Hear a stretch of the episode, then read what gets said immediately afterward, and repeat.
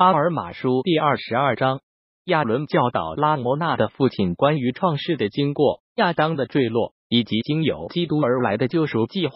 国王和他全家都归信，说明尼肥人和拉曼人之间划分土地的方式。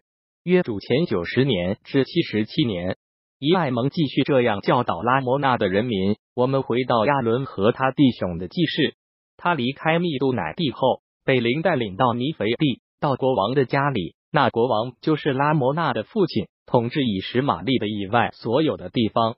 二事情是这样的：他与弟兄们一起进王宫见国王，向国王行了礼，并对国王说：“看吧，国王啊，我们是爱蒙的弟兄，是你从监狱里放出来的。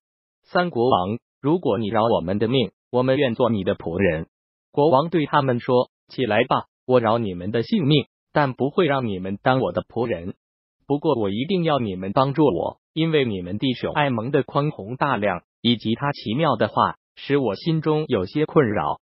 而且我很想知道他为什么没有和你们一起从密度乃上这里来。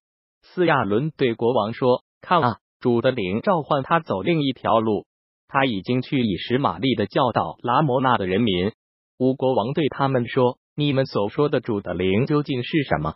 看啊，困扰我的就是这件事。”六爱蒙还说：“你若悔改，就必得救；若不悔改，在末日必被抛弃。”这话是什么意思？基亚伦回答说：“你相信有什么？”国王说：“我知道亚玛利人说有神，我准许他们盖圣所，让他们聚在一起崇拜他。如果现在你说有神，看啊，我会相信。”巴亚伦听了这话，他的心开始高兴起来。他说：“看啊，国王啊，像你活着一样确实。”真的有一位神，鸠国王说，神就是以前把我们的祖先带出耶路撒冷地的那位伟大的灵吗？施亚伦对他说：“是的，他就是那伟大的灵，他创造天地万物。你相信这一点吗？”十一他说：“相信，我相信那伟大的灵创造了万物，而我希望你把这一切告诉我，我一定相信你的话。”十二事情是这样的，亚伦见国王愿意相信他的话。就把从创造亚当开始的经文读给国王听。神照自己的形象造人，赐给他诫命，以及人因为戒而坠落的经过。十三亚伦向他解释从创造亚当开始的经文，向他说明人类的坠落和肉欲的状态，也说明了从世界奠基时就借基督而为所有信他名的人预备好的救赎计划。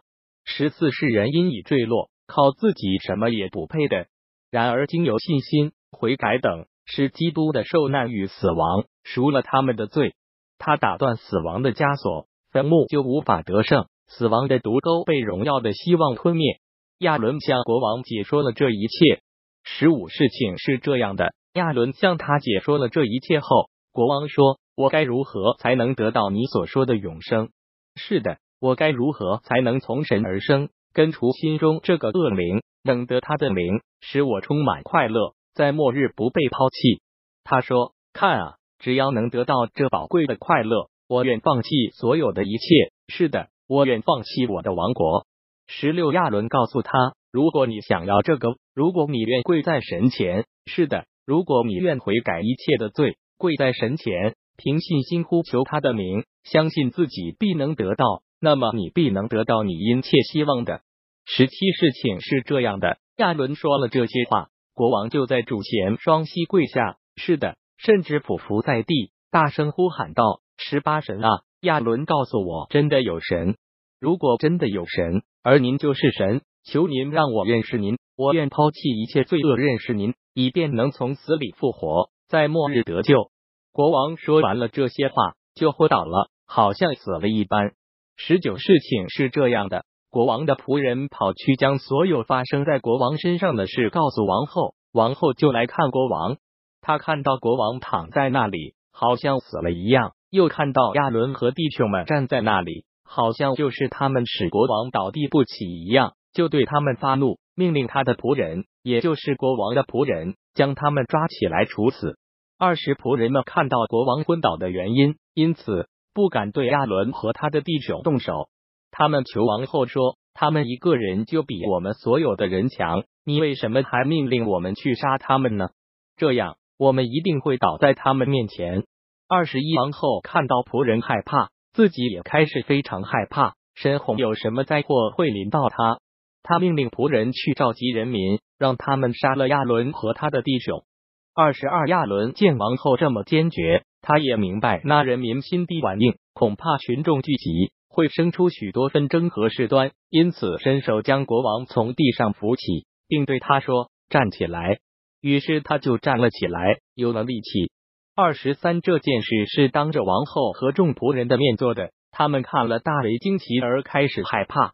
这时国王上前开始教导他们，他教导他们，而使他全家都归信了主。二十四然而有一群人已因王后命令聚集，他们因亚伦和他的弟兄而怨声四起。二十五国王上前协助他们，他们对亚伦及和他一起的人的不满。才告平息。二十六事情是这样的：国王看人民平静下来了，就请亚伦和他的弟兄站到群众中，向他们宣讲神的话。二十七事情是这样的：国王在全地发布一项公告，通令住在他所有的土地上及临近所有地区的人民，其土地之广，东西与海相接，以一条狭长的旷野与柴雷哈拉的相隔。那旷野东起海滨，西至于海。绕着海岸边，北面的边界则与柴雷罕拉的相邻。经过西顿河源头附近的马泰边境，由东向西延伸。拉曼人与尼肥人就这样分隔。二十八比较懒惰的拉曼人住在旷野中，住在帐篷里。他们分散在尼肥地西部的旷野，是的，也在柴雷哈拉地西部边境沿海地带以及尼肥地西部。他们祖先最初继承的土地上，就是在滨海地带。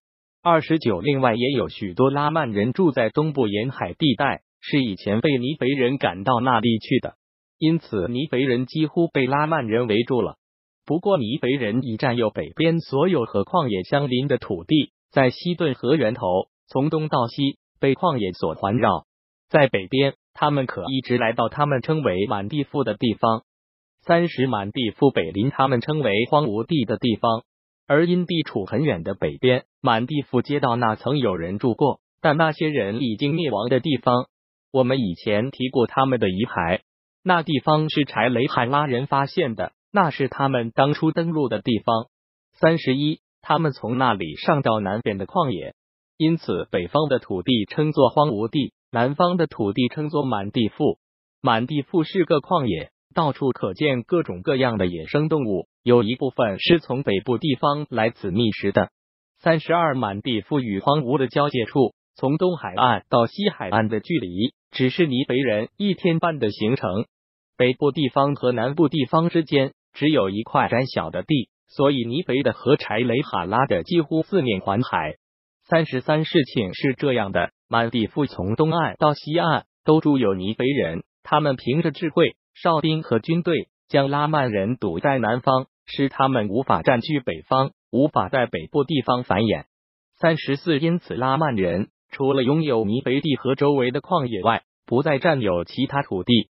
这就是尼肥人聪明的地方，因为拉曼人是他们的敌人，他们不要四处受拉曼人折磨，这样他们还有可以随意逃生的去处。三十五，说到这里，我要再回到埃蒙亚伦。奥姆纳和海姆乃以及他们弟兄的记事。阿尔马书第二十二章结束。